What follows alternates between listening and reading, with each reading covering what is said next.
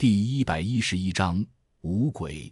白日匿迹的我看到这种情况，心中也惊疑不定。虽说就算站在鬼类面前，他们是看不到我的，但心中也怵得慌。他们走过我身边的时候，我已经屏住了呼吸。我对藏形到达何种地步，心里其实也没底，生怕遇到厉害的厉鬼给一眼认出来。那几个厉鬼抬的东西看起来不重，不过里面却偶尔蠕动着。似乎还是活物的样子，我脸色白，难道真是鬼抬人？谁这么运道不好给鬼抓了？女鬼抬人，我不知道这意味什么，抬去哪儿？我只知道没有多管闲事的必要。小义屯现在邪门的很，就当没看见好了，别惹出什么祸事。可开阔地其实也不过一辆马车能过的地方，领头的鬼似乎有鬼将的实力，路过我身边的时候，居然抽动了下鼻子。仿佛现了什么，这让我本来揪着的心又提到了嗓子眼。他的眼珠子和我很接近，我已经能看到鬼将才有的一圈小红晕，虽然不是很明显。女鬼招了招手，抬人的女鬼就停了下来。我定睛看去，四个抬人的女鬼脚底下都拴着链子，一个绑着一个，似乎是领头鬼牵着的。那领头的女鬼还有些不一样，苍白的双目就跟之前我看到的怨善鬼差不多。他朝我的方向扭过了头，身体也不自然的前倾。难道陷我了？这不是才刚到小一屯吗？藏形的本领就要给鬼现了？看来见到鬼还是离得远些。这白日匿迹的本领，我是没学到家呀。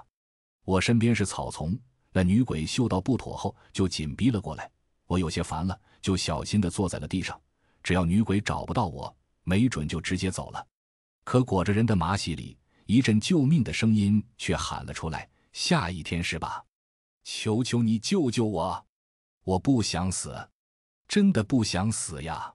我一听，差点没气岔了。鬼没陷我，倒是人先陷我那。他怎么知道我的名字？女鬼将听到了席子里的叫声，果然就张开了血盆的大嘴，伸出细长的爪子，四处对着我身边的空气抓咬了起来。我实在烦了，也只能摸了魂瓮，把细菌叫了出来。细菌一看现世之鬼将，哪还肯放过？立即就扑了过去，和对方一阵撕咬。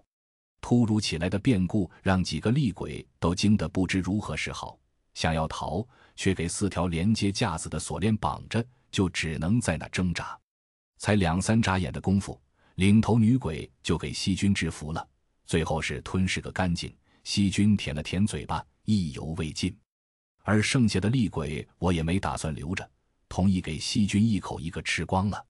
我颓然了，还没到小一屯就撞上了这事，也不知道预示了什么。抬着的人我不知道是谁，居然认识我。现在这种情况，不打开也不好，就拿出了瑞士军刀，三下五除二把麻席揭开。这一看，我差点没背过气。这家伙居然是刚才用死鱼眼瞪我的三十岁青年，就不知道怎么给五鬼搬来了。你娘的，什么玩意？刚才你不挺厉害吗？还瞪我，瞪我干什么？我一脚就踹了过去，踢得那家伙惨嚎一声。我下手重，谁让这家伙暴露了我，差点没害死我了。要是能便宜他，就怪鸟了。哎呀，别呀！下一天我不是故意的，我要是能自救。能暴露你吗？况且我只是叫你的名字，我根本不知道你在这呀。我只是估摸着他们停下是因为你。那青年叫着痛，还顺道解释起来。我对这人真无语了。刚才倒凶得很，黑社会似的，可才没几下功夫就给鬼抬进来了。这算什么？老子没什么耐心，快把名字、事情经过跟我说，不然我弄不死你。在小义屯这地界。死一两个人好像也挺正常的，我皱了皱眉说道：“别说是跟王元义有关系，如果有意害我，天王老子我都想办法拉下来。”李庆和，李家的长子呀，我是李瑞忠的亲儿子，进来调查我爸那个信赖私生子李破晓的事情。死鱼眼李庆和有种想哭的冲动，他拿出了身份证证明他的身份，并且与很快的描述起事情的经过来。事情的开端是他一个李家的长子，却给个私生子弄的是一肚子气的事情。这不在家里没地可撒了，因此跑这来了。李瑞忠也是老狐狸，愣是没告诉他李破晓的事情，所以他李庆和就慌了，开始四处调查李破晓的事情和目的，最后居然还给他调查到了这里来。可和他想的不一样，来这里不少来守卫的同伴，似乎都挺厉害的，天天都做法。小义屯也是阴兵频繁过境，猛鬼夜行。因此，他待了两天，愣没敢进小义屯，也就把心思暂时压了下来，想要瞅准机会再进来看看。结果等得不耐烦了，却等来了我。看我一副赶夜闯小义屯的模样，他居然也跟来了。我和他们家的事情，他当然知道不少。当时我给李破晓追打的是满地找牙，他就认为我敢闯，他也不会差了。结果才进来没多久，就莫名碰上了五鬼抬人，抓这里面来了。具体目的地是去哪里，他其实也不知道。直到轿子突然停下来后，他虽然不知道什么原因，但认准刚才就是我走在了前面，所以慌张下喊了我的名字。我听他说完，又踹了两脚。既然是李家的，多踹和少踹我都觉得爽。这地方离着刚才的板房起码有一两小时的路程，往回走的危险可想而知。他李庆和要是能出去，我都不相信，到最后肯定都要跟着我。妈的，你就没点本事吗？一个破鬼将就把你弄成这死样子，你还能打一点吗？我算是气坏了。李家都个个能玩狠的，怎么就碰上这连鬼将都打不过的？不是，我真有点实力，而且我怎么看都比你大吧？你别踢了，很没面子好呀。李庆和死鱼眼看着我，想躲但又不敢。西军还在我旁边露着猩猩牙齿。他可刚吃了一个鬼将，不在乎多吃个生魂。行，这么说你真懂刀法？我有些恨恨地看着他。如果他是拖油瓶，我立马就把他撂在这里。李清和自己也知道怎么的，现在都得表现出点本事来，不然真给丢这了。他虽然给五鬼掳了，但家世都还在，只是没机会用。他把高档背包从背后挪了出来，翻开后。得意地炫耀了里面的东西。我虽然没什么眼界，但从他眼神里，值钱这点倒是看得出来。里面装着一把精致的桃木短剑，一件古怪法铃，还有少量的蓝符和法言，以及数量挺多的黄符，一些奇怪的法具。如果给我时间，我能借雷借。你也知道，我们李家世代玄门用的都是正宗的玄门术法。我虽然对集合快的咒术一类不擅长。但是很拿手做，要不是我刚才没注意，怎么会着了这五鬼的道？李庆和尴尬的说道。我一想，觉得这小子没准和吴正华一个类型的，看他用的好像也是全真一类的法器，似乎要摆好案台，然后和天道沟通，借全真的照雷术什么的。这种法术上次让我吃了大亏，或许真的有用得到他的地方。你敢进小义屯，的确有点胆识。不过你和李破晓的关系实在让我有点隔应，真不懂到底和他有什么目的。毕竟你是李家的人，我有点信不过。如果他是李瑞忠的儿子，论辈分，怎么都是我叔那一辈了吧？这李瑞忠不会是四十多的时候老来得子吧？李庆和身份证上写着三十三岁，倒是挺显年轻。加上那双死鱼眼，怎么看都像是混年轻古惑仔的吧？但说实话。我对李破晓从哪钻出来的，确实也挺有兴趣。如果这李庆和要真有调查对方身份的决心，我倒是乐见其成。下一天，你别小看我，李破晓这小子，我算是看出来了，他已经有继承李家之心。老头子现在跟他打得火热一片，天天密室里一待就是一天，我去叫都给赶出来。我李庆和要没点脾气，就他娘是他孙子了。李庆和气坏了。我想了想，觉得你李庆和没准真是李破晓的孙子吧？姚龙不是也说过了吗？不过我的情报也不能随便透露，就说道：“行吧，既然你有心去调查，我也不会拦着你。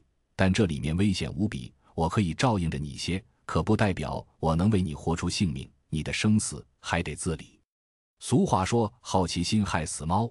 真要遇到事，我可先跑了，再死阵。”逃跑不丢人，这还用说？只要我们互相的照应，李破晓的事情，我一定能查个水落石出。李庆和死鱼眼咕噜转了下，觉得自己都给鬼抬进来了，算是死了一回。现在要他半夜回去，他死活也不干了，似乎除了跟着我也没办法。李破晓借尸还魂的事情，要是由李家的人捅到官方上面去，没准真能有意想不到的收获。毕竟周善最后不是没能拿他怎样吗？如果是李庆和和王元义都搭在一起，这事情就不好说了。没准官方对这类事情还是非常忌讳的呢。正当我想着事情的时候，一阵催魂的铃声不知道从哪个方向就传来了，叮铃铃。虽然铃声无比的隐晦，可我一瞬间鸡皮疙瘩都冒起来。妈了巴子的阴魂不散，小侄子，我看你是要逆天了吧？这一天不见我，你就那么难受？真的跟来了？我念了几句咒语，把手里的铜钱丢回嘴里。脚底生风一样的逃了起来，李清河看着我逃命似的，不顾一切往前跑，吓得也是面无人色，跟着跑了起来。第一百一十二章躲藏。我跑得飞快，李清河也不慢，追得很紧。他对一些护身小法术还是得心应手的，打了几个标准的手势，就把一张符纸丢入口中。至于味道怎样，我就不知道了。在县城里，我还有车子，遇到鬼娃让黑毛猴扛着。自己开车逃跑就行，可到了小义屯，我就只能靠藏形法术。要是给遇到，除了死磕没其他办法。不过说来也怪了，在我含了铜钱后，那铃声也不见响了，似乎鬼娃没追着我，让我松了口气。看来走尸匠应该就是凭借我气息定位，他一路都追逐我的气息，从县城到扛龙村，离着小义屯越近，路上阴魂厉鬼也就越多。抬眼看去，密度和县里打靶场差不多，一个个阴魂都白惨惨的，除了脑袋清晰点，身子都是朦朦胧胧一片。看到几个熟人还游荡在荒郊野外，我有些难过，点燃了几炷香，插到了道路左右。熟人闻香而来，吃了个饱，魂体也坚实了许多。我对阴魂没多少的恐惧，看着青灰色的脸庞，心中只有对死者的怀念，因为藏形的缘故。阴魂也看不见我，只会感觉到跟白天阳光晒到似的。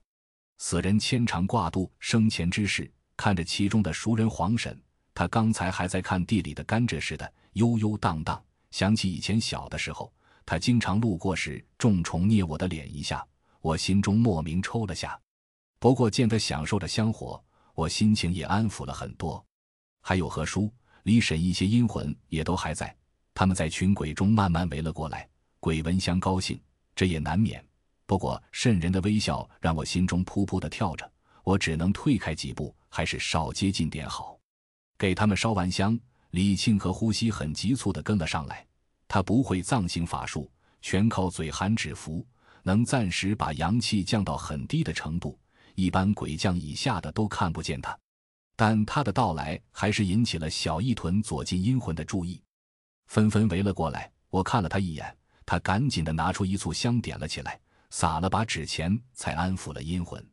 路过了思桥，阴气已经重的难以形容，底下几乎就相当于鬼路，偶尔有厉鬼直接就从桥底下飘去，稀稀疏疏的鬼语响个不停，童谣还是隐约从底下传来，让人如置阴曹。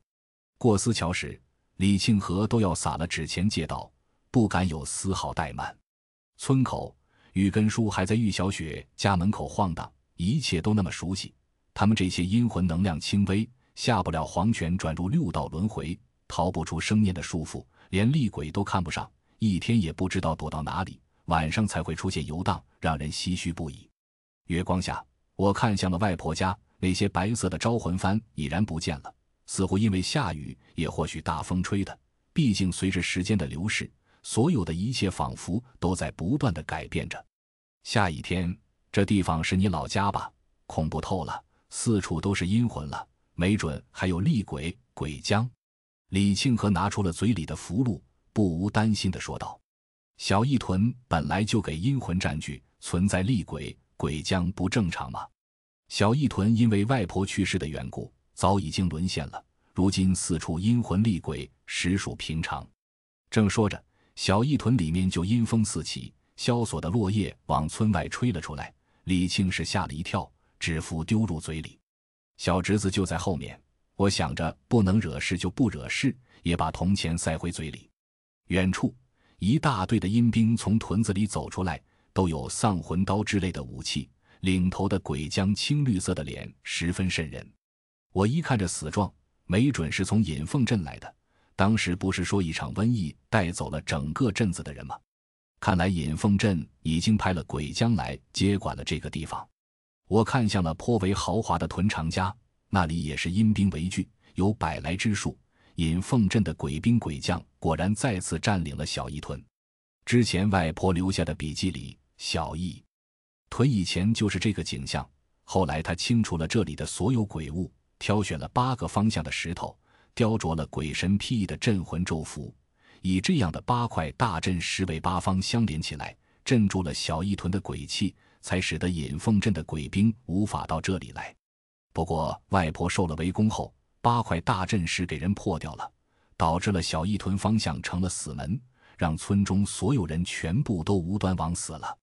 破坏大阵石的人很可能不止一两人，毕竟破坏其中一块都很困难，而且大阵石也比较隐秘，雕刻的位置找不到就无法破坏。加上它们都有独立性，如果不是损坏好几面，也根本不会让它失去效用。如果能够使用定星罗盘的赵倩在，我就能找到和修复好这些阵势，让小义屯再次恢复原貌。不过赵倩现在的实力，进入这里无疑是死路一条。扛龙村和小义屯就一条路，走尸匠既然知道我走这里，肯定会派鬼娃来。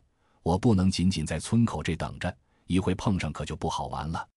看我直接走进了村子，李庆和也是脸色灰暗，不过他仍然咬牙跟着我。反正他要是出事，没准还能拉上我垫背。我知道李清河想什么，不过现在这情况还不算危机，几个鬼将我还没放在眼里，就是肃清小一屯，我都能轻松做到。诡异的铃声再次响了起来，我脸色霎时间就惨白了许多。李庆河也听到了催魂铃的声音，看着我不知道怎么办。我皱了下眉，小侄子来了，周围什么躲避的地方都没有。那家伙能看见人，能看见鬼，还是个血尸，逆天的，还有自己的思想。这随便找个草丛躲起来，那不跟找死没区别吗？李庆和看我没动弹，他不敢摘下符箓，指着屯里，咿咿呜呜的示意快进去。我反应过来，硬着头皮跑向了玉小雪的家那边。这个位置说高不高，说低不低，正好能够观察全屯的动向。我和李庆和引动的气。西医似乎也让阴兵鬼将绝了，带着阴兵就巡逻了过来。我赶紧推了李清河一把，让他滚入了柴堆后面。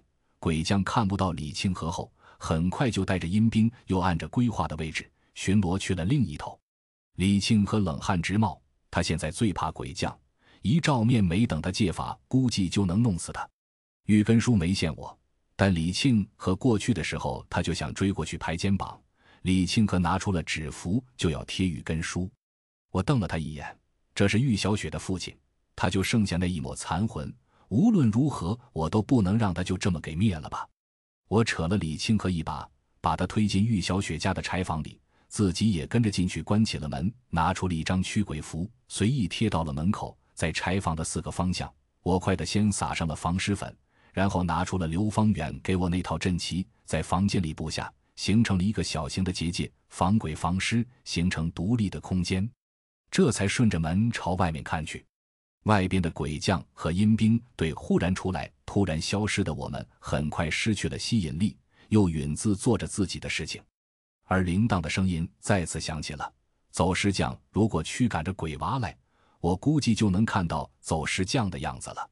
李庆和看到我拿出了铜钱，觉得应该是没问题了。他也小心翼翼地从嘴里拿出了符纸。下一天你可真能呀！林飞鱼的防尸粉，刘方远的避鬼阵。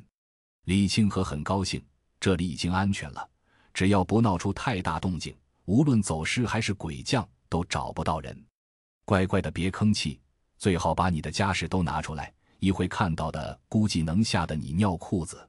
我冷笑的看着他，心里也没底，能坑了鬼娃。不会吧？那响铃铛的真那么厉害？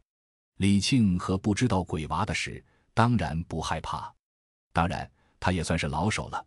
知道现在情况也不乐观，因此就把包包里的简易案台轻轻摆出来，祖师爷的画像挂在了自己后面的墙壁上，拿着桃木剑，随时准备要借法。我看了他李家的祖师爷画像下面的落款“清微派天宇清源氏天尊”，觉得李家应该就是清微派的了，或者至少是分出来的旁支，要不然也成不了四大玄门世家之一。这清微派挺出名。是正义道理的符箓三宗之一，非常擅长用符箓，能行雷法为事，主天人合一，又可以内练为基础，辅以外法。李瑞忠施法很快，是修内外法符箓的。而李庆和现在的架势，估计是雷法符箓一到了，雷法威力强横，配合雷雨天拉开了距离，会厉害到难以想象。而其他的借法威力也不俗，不过施法因为太慢，给人抓到就是死路一条。如果他要施法，没我护法的话也不行。从门缝看去，小侄子拉着没了魂的院士周旋从村口树林里走出来，大大咧咧的一步三摇头，硕大的脑袋上眼睛黑乎乎的，闪烁妖光，看起来很吓人。他进了村口，我已经感到浑身不自在起来。毕竟之前见到他，我都是在逃，像是这样近距离在月色下细细观察，根本没干过。小侄子一边走一边像是在找我，一会又和周旋的尸身说话，嘴里念叨着些什么乱七八糟的。不过太远我听不清楚，没准是叫着大伯什么的。靠得近了，我看到周旋身上确实给火油烧过，肉往外翻，骨头都暴露在外面了，上下都挂满了血丝。周旋没什么攻击性，给小侄子扯着，只是本能的行走。第一百一十三章林海，不知道是不是时间没到。周旋的尸体居然没给小侄子吃了，这是让我唯一庆幸的事情。李庆和摆弄好了一切，也跟着我从门缝里看出外面。这一母一子进了屯，他脸刷的就白了。那娃子该不会是写写诗？嘿嘿，光是写诗倒也没什么，这一只可不是一般的血尸。看到他手里的武器了没？我朝着小侄子的手指去。李庆和死鱼眼都恢复了正常，吞了口唾沫。白骨做的高级法器，我的乖乖，这鬼娃怎么跟人一样呀？这东西上面还雕有驱鬼的咒语吧？反正不人不鬼，连血尸我看都不大像。你见过一具血尸十来下就能把牛头大将活活扎死？我阴沉的说道：“这高级法器什么我没听过，不过既然是高级，那肯定远比一般法器厉害了。”啊？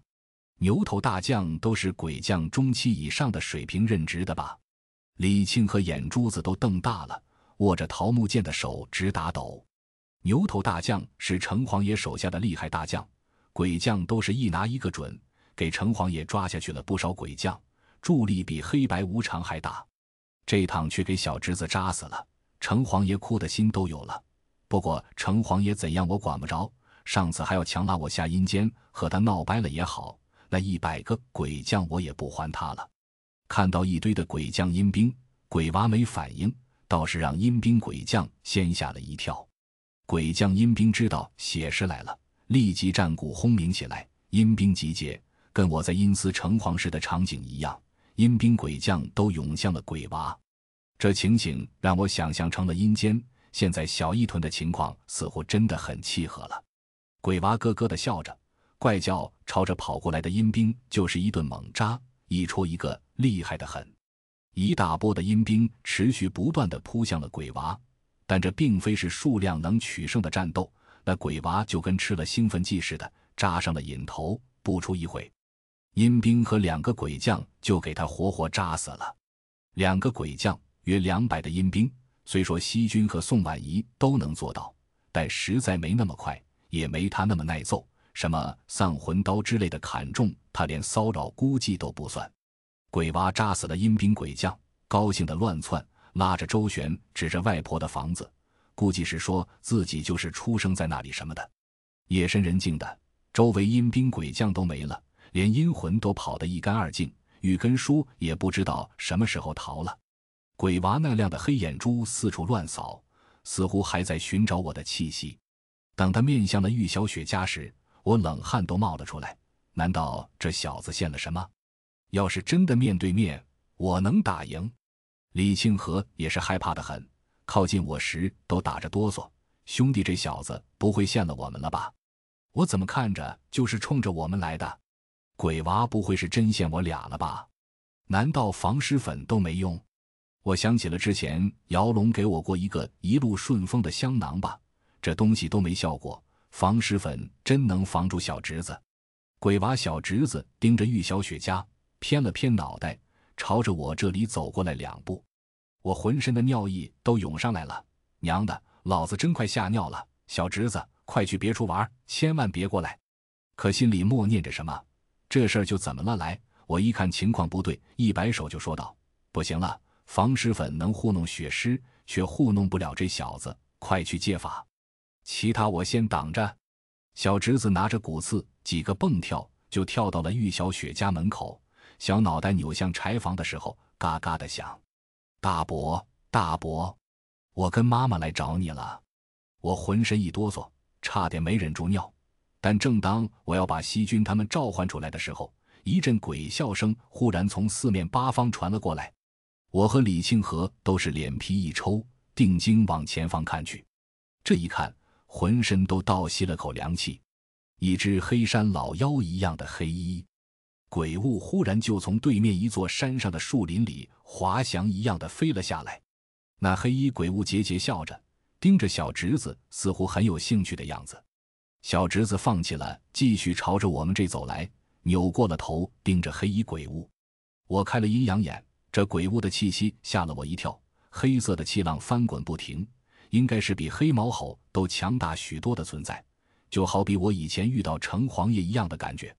我看至少也得高级别鬼将的程度了，要不他不敢去动我家小侄子，怎么办？还要不要借法？李庆和有些迷茫起来。先等下，我盯着这一鬼一尸，真不知道葫芦里卖的什么药。黑衣鬼物和鬼娃说了些什么？可鬼娃根本不搭理他，挥舞着骨刺就冲向了黑衣鬼物。在他心目中，估计是谁拦住了自己都要扎成蜂窝似的。我怀疑走尸匠给他的命令也是这样。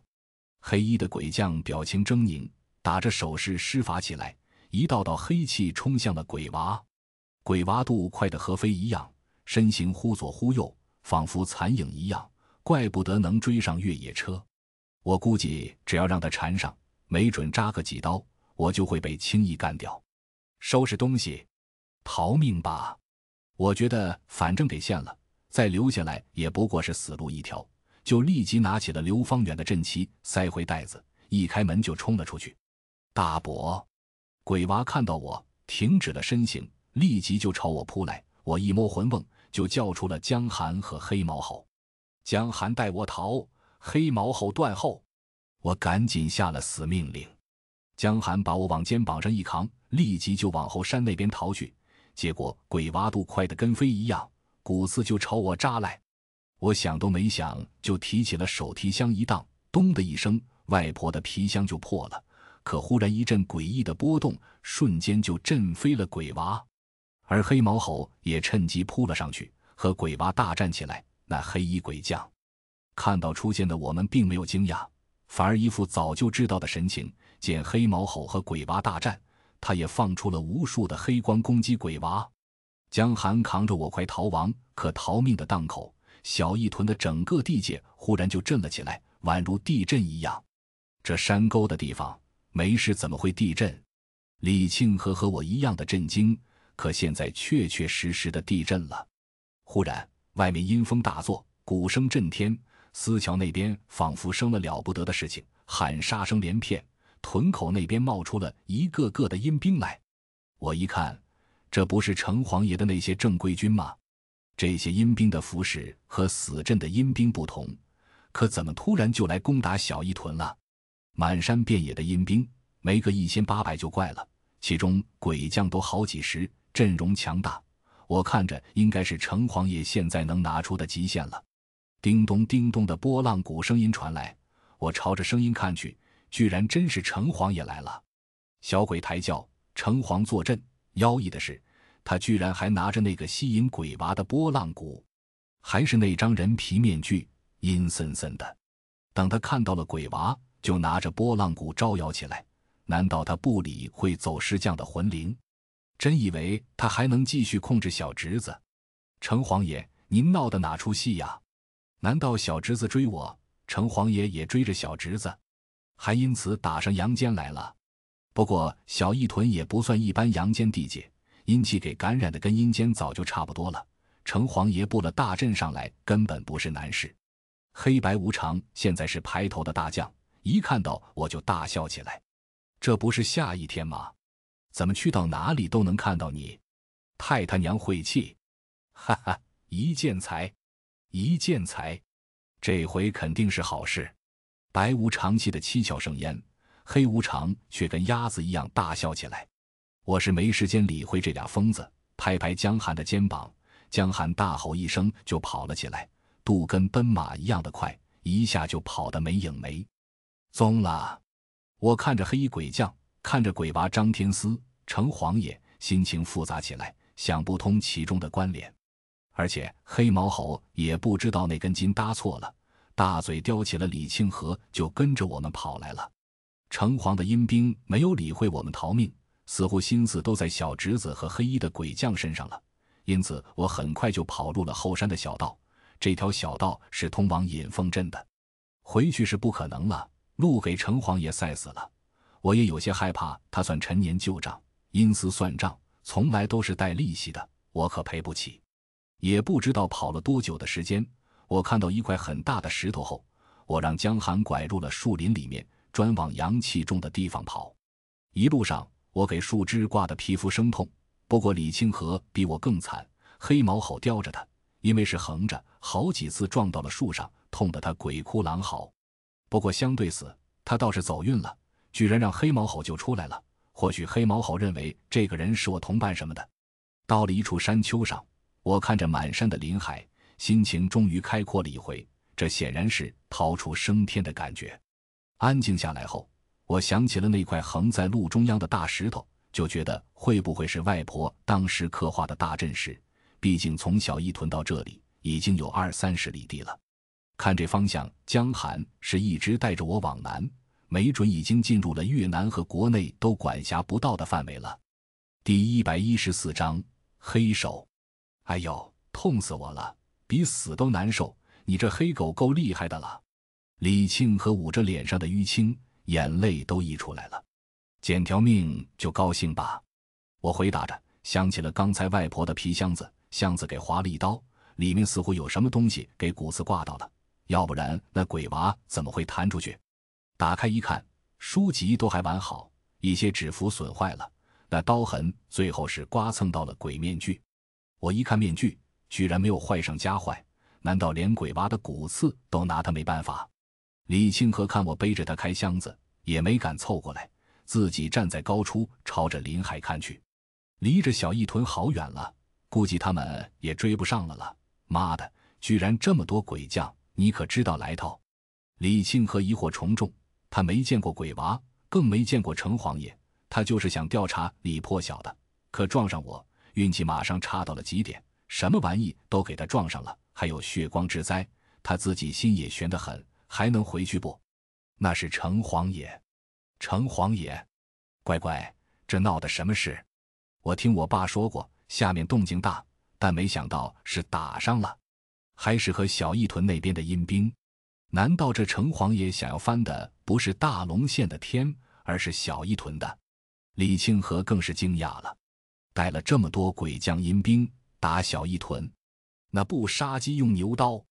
我嗤之以鼻，猛然却想到了一个可能：难道是要打引凤阵，而打鬼娃主意只是顺便？城隍爷难道阴司玩腻了，想要上阳间来当鬼官不成？引凤死阵到底存有什么秘密？为什么整个地方跟阴间一样？城隍爷现在想来就来，我一下子就头脑不灵活了，一大堆的秘密等着去揭开。不过这显然都和我没关系。我要去死镇，实际是冲着外婆去的。这么多势力纠结在一起，和我没什么关系。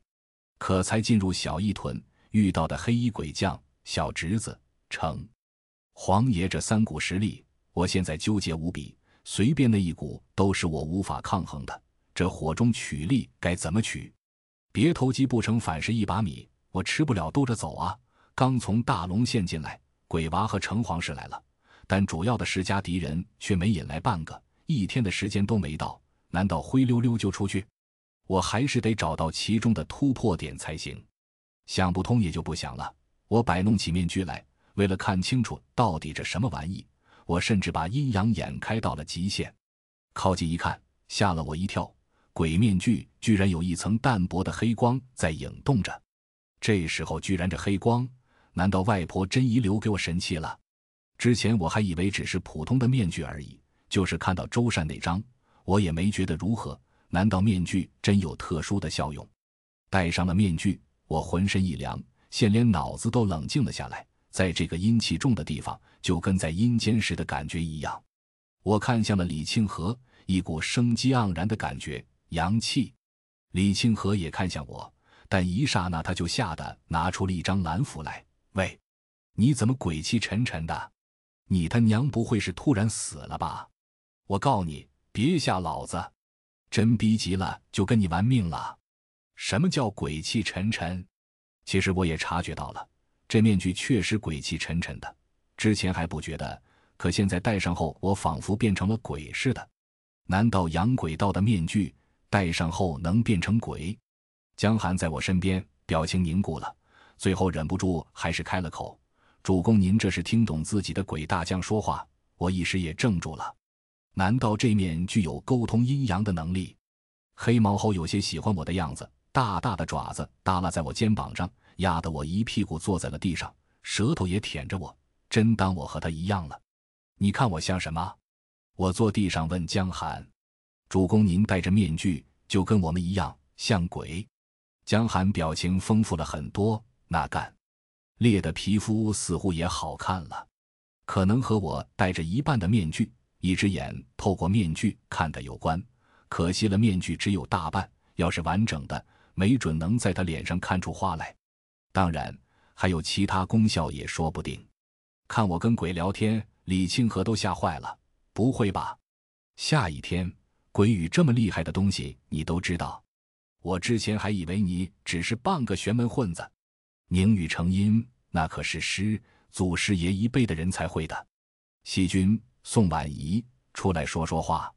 我白了他一眼，没理他。赶紧召唤出了西君和宋婉仪。哥哥，你叫我干什么？你怎么戴上了面具了？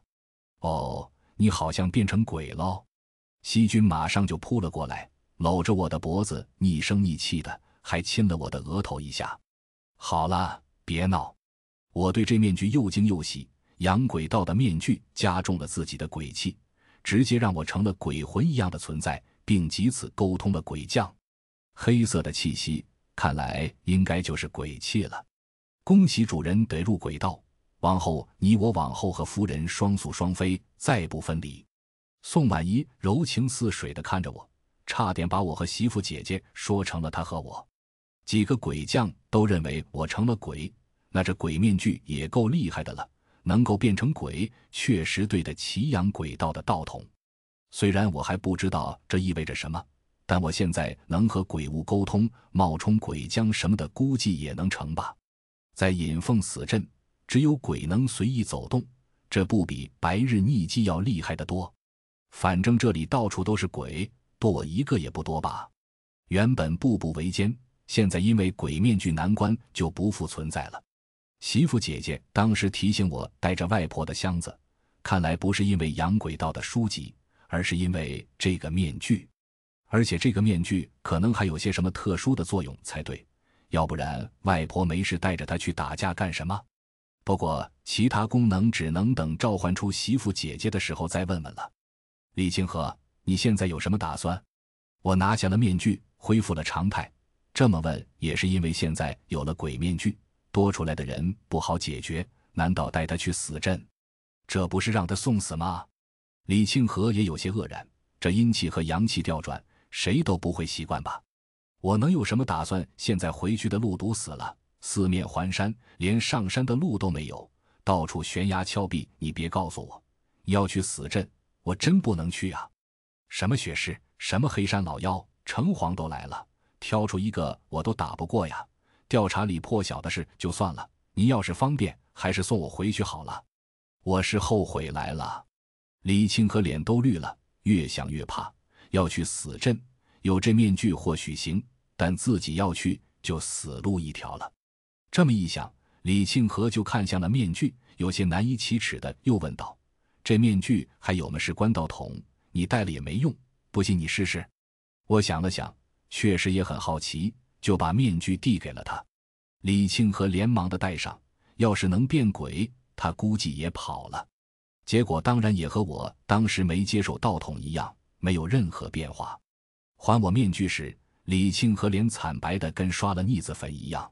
两个难兄难弟，最可怕的就是一方找到救命稻草，另一方还生死未卜。李庆和现在跪下的心都有了。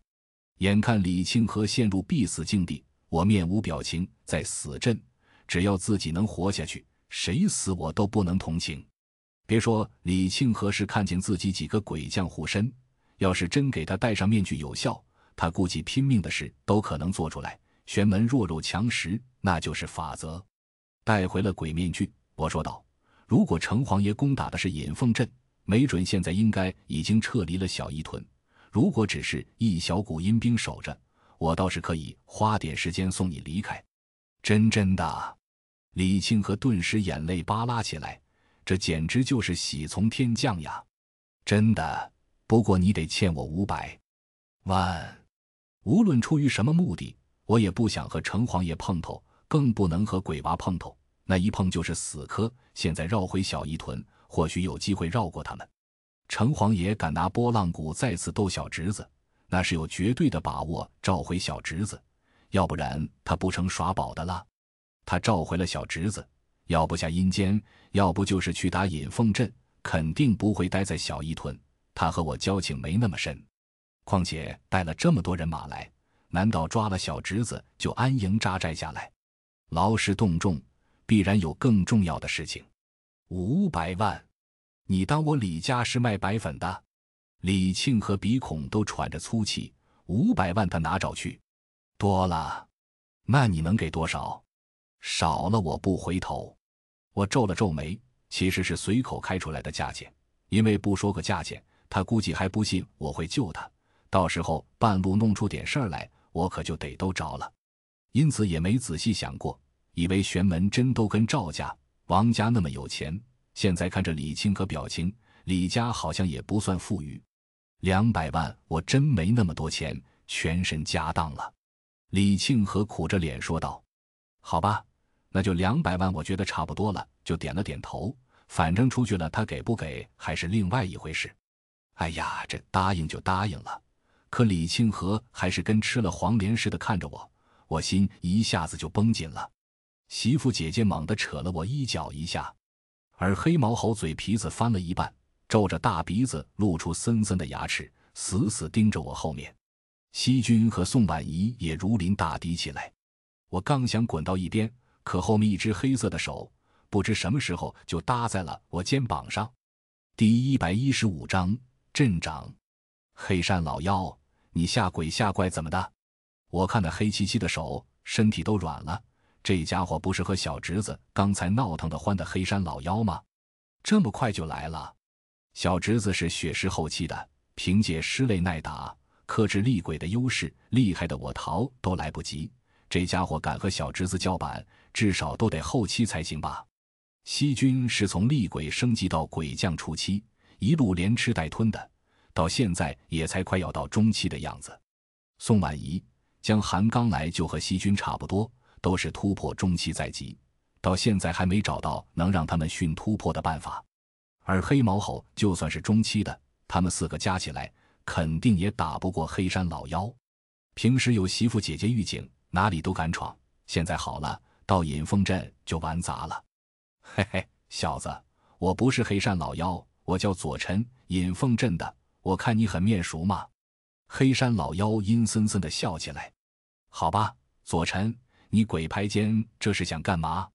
我脸色青灰，这家伙好端端的没事拍我肩膀，难道已经给我下了什么化骨绵掌，要威胁我干点什么破事？否则时辰到了就成烂肉什么的。我是怕你又逃了。就不知道能不能再带到你了。你引气的法术不错，现在还有了周英的鬼面具，找你有点小麻烦。左晨说话有些阴寒，逻辑比我的几个鬼将都厉害，似乎是很擅长头脑的类型。怪不得看到我给鬼娃差点撞破在柴房，这家伙就趁机跑来了，说到底他顺手救过我一命，不过意欲何为？我说左臣，既然认识我外婆，好歹你也救过我们。那我对熟人家救命恩鬼，怎么都不能见面就逃吧？要不你说说你的想法？我一听，这左臣难道是外婆在引凤镇的邻居？没准这是个切入点，就不知道外婆和他关系好不好。我是你救命恩鬼，你却用吞神鬼将吃了我的鬼将，外加四个抬人的厉鬼放走了我送去引凤镇的贡品。你觉得我如果是你？会怎么做？左臣在后面笑着盯死了眼前的李庆和。李庆和哆哆嗦嗦的话都说不出来了。他真不知道自己招谁惹谁，这才走了一段路就给五鬼逮了。刚脱了虎口，又撞上了虎王。我听完吃了一惊，原来李庆和是黑山老妖抓去当贡品的。我阴差阳错救了李庆和，岂不是和他作对了？你要他，那你把他带走好了。就您这身份，死厉鬼、将死厉鬼还要找我索要？的，我和城隍爷关系也不好，回头逮两只来给您当鬼将可好？逮的多了，就算利息了怎样？我看不到他表情，他当然也看不到我的，所以现在我是有什么条件都答应下来再说，只要给我机会，当然是逃得没影没踪。别呀，刚答应两百万送我出去呀，下一天。你别说话不算数啊！李庆和扑通的跪在地上，死鱼眼都恢复正常了，瞪得跟灯泡似的。我没吭声。李庆和和我又不是亲兄弟，不丢他我小命都没了。你逗我玩呢？周英也是诡计多端，装鬼骗鬼的。你这外孙肯定差不到哪里去。嘿嘿，也不记得是几十年前还是多久的事情了。他还说只借我一个小小的义庄做藏身之地。结果呢？方圆几十里的地方都给他用大阵围了起来。这藏身之地够大的呀，差点都到圈到我引凤镇来了。左臣阴冷的说道，也不理会李庆和，只是拿着我肩膀的手重了很多。真他娘肉痛！我现在怀疑他都有些气急败坏了。感情当年是给外婆骗过的鬼将呀！我要是给怎么骗，心情也会不好。怪不得他这架势。不过听他的意思。他似乎还是引凤镇的鬼镇长，怪不得呀！城隍爷也是这个实力，所以他是一镇之长也不为过呀。可都引凤镇的镇长了，还送什么贡品？我说你一个引凤镇的鬼大王，没事朝我这小的使劲干什么？外婆也死了，冤冤相报何时了？现在小义屯不也回到你的下辖了吗？你还能有什么不满足的？做鬼不是做人，人几十年就死了。你一个鬼大王，多活几十年不多厉害点吗？你要我陪鬼将，我回头就陪你。你要人，这不在你眼前吗？你还有啥理由拦我？我皱起了眉。这左臣是聪明，但也没外婆聪明。哈哈，好聪明的娃子，一下子就把自己撇得干干净净。如果是平时，我估计就考虑了。不过现在我有用得到你的地方。引凤镇，你是要去也得去，不去也得去了。左臣阴恻恻的笑了，根本对我的说法无动于衷。反正都要去，你不放开我，我怎么走？难道你还能开了你的黑披风带我飞？我挣脱了下，结果这家伙手捏住我的琵琶骨，我动弹都很难，痛得皱眉。左臣打的什么主意？外婆死了也没多长时间，就来小义屯蹲点。不会只是缅怀外婆的吧？看他从外婆房子后的山顶飞来，这是想干嘛？冲着鬼面具来的？行，我这就先放了你。不过我告诉你，最好乖乖听话。要是你有丝毫的异动，我可不保证有现在这么好说话了。左晨冷哼，意思狠，手松开了。我挣脱后，立即跳开两步，躲到了黑毛猴后面。西军和江寒心有灵犀似的，就到了我正前方。我这才感觉有点安全感。主公，你没事吧？江寒扎稳马步，脸色不大好看，关键时刻没护住我，那就是他的责任了。嗯，应该没中化骨绵掌。我自是良好，还好不是传说中的鬼拍肩。要是鬼拍肩就厉害了，什么时候死都不知道。说罢，要我去死阵干什么？如果事儿关系性命，我可抵死不干的。至少现在老子就跟你拼命了。我一脱困，管他什么七大姑六大嫂的关系，真要我命的事，巴不得立即跟你闹掰了。他奶奶的，你是周英呀！左晨马上就指着我，气得脸皮都抽了几下。他见过无赖，但没见过我这么无赖的，这才放了我。我就翻脸了。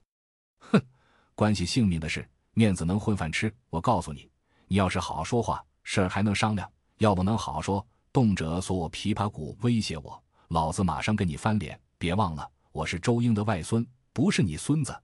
我表情也不大高兴，这家伙肯定有用得着我的地方，不然不会从见到五鬼那时候就跟到这里来。好好好，那说不得，只能打服你了。左臣给我骗了，已经到了暴怒的边缘，迅的伸出两只黑色的爪子，打了几个手势。就有黑光从他背后穿出来，轰，轰轰，黑毛猴直接就给炸翻了。我一看，脸都绿了。这家伙跟外婆什么仇什么怨，才给我骗一下就不干了。气量怎么比城隍爷要小？阴魂末路，横天立血，鬼道戒法，血意。我抽出一张蓝符，快的咬开，跟着戒法。黑毛猴咆哮一声，浑身放射红光。立刻就扑了上去，细菌的血衣也跟翅膀似的，让他整个身体熊熊燃着血海，力量也不知道提升了多少。宋婉仪飞到了我半身的位置，浑身长了几只翅膀似的，轰出了无数的锋刃。江寒猛喝一声，马步扎的泰山似的。这鬼面具真是了不得，四个鬼将实力提升可不是一点半点。鬼道戒法看起来硬生生就提升了一倍的威力，你娘的还站着干啥呢？快戒法呀！我看李庆和给镇住了，一脚踹在他屁股上。那你也别跟他闹掰呀！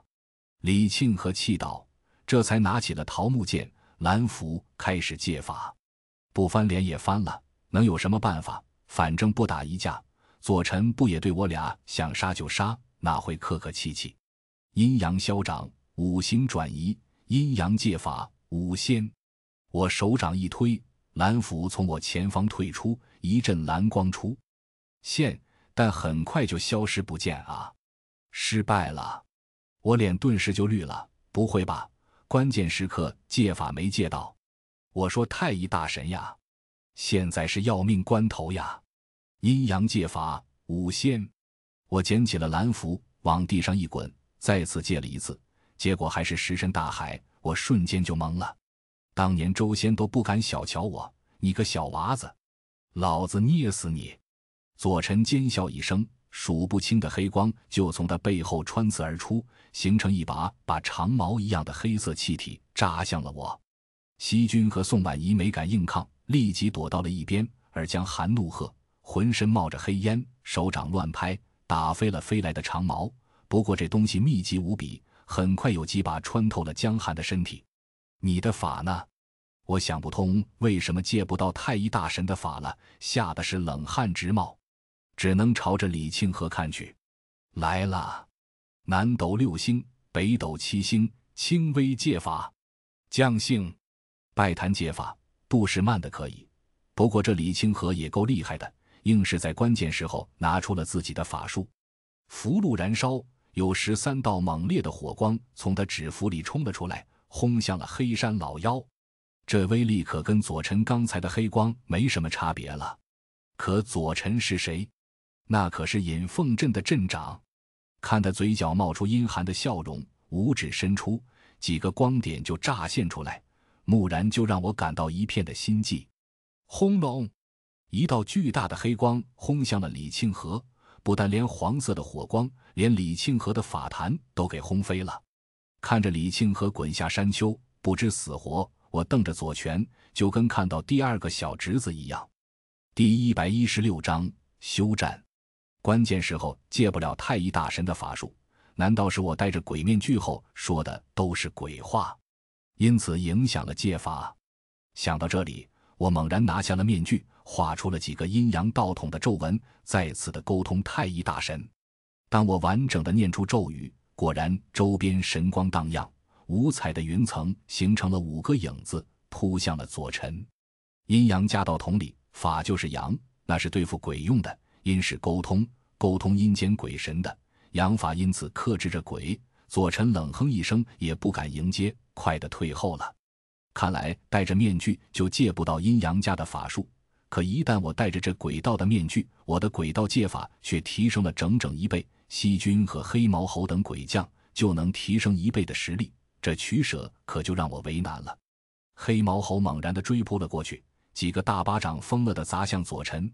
黑狗天生就是鬼的克星。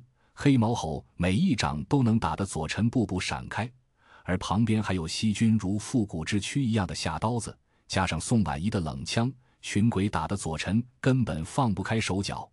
就算打来的黑色光束，也给江寒挡在了我眼前。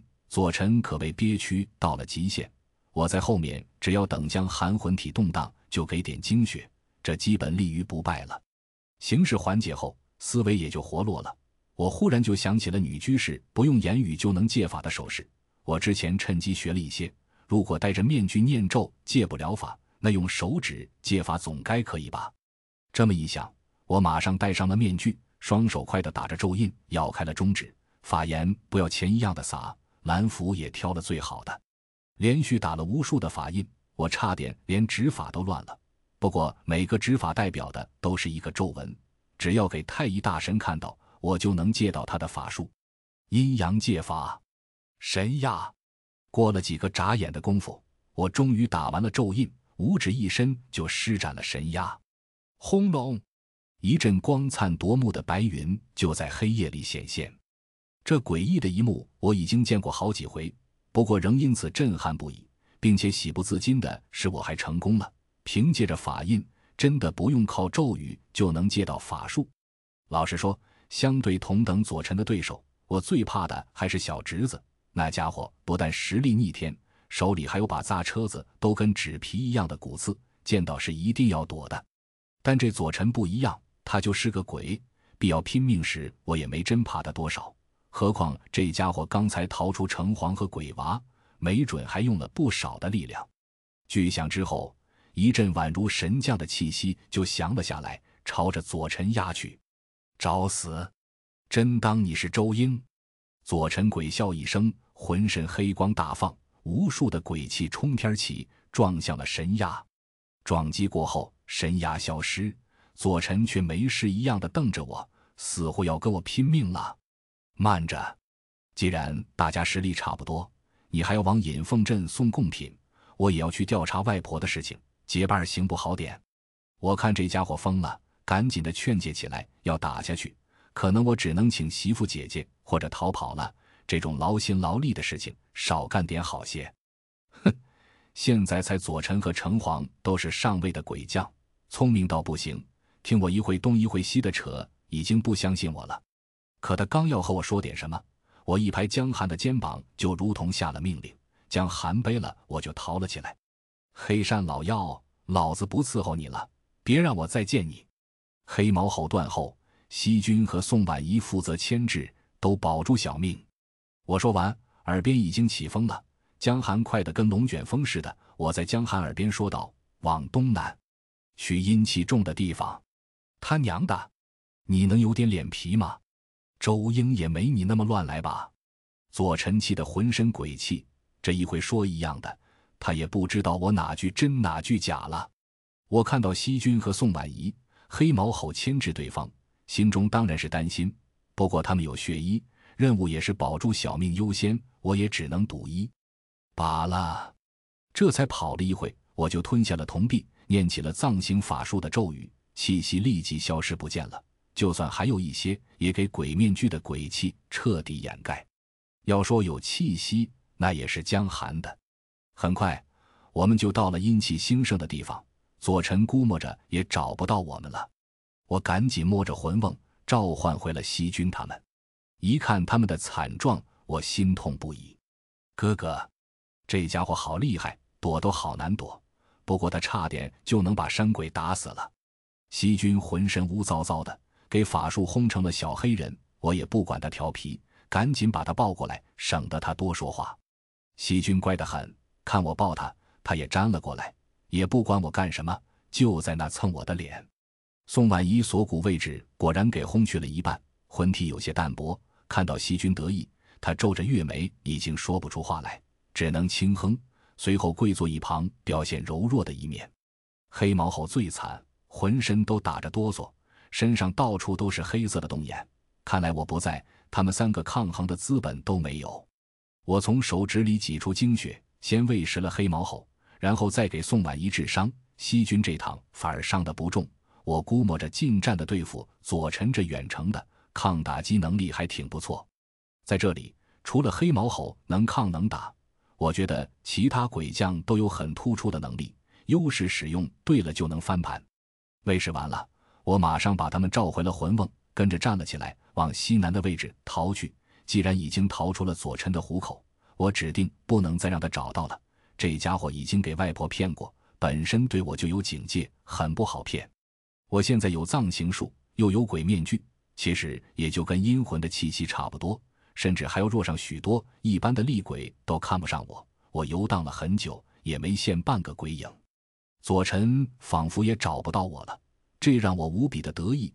也亏得了刚才鬼面具的双倍血衣，要不然左臣哪次也逃不了。就是李庆和惨了点，说好两百万带他出去，这趟算是白说了。那家伙肯定要成左臣泄怒的工具，生死难料呀。最好的情况或许还要送到死镇做贡品。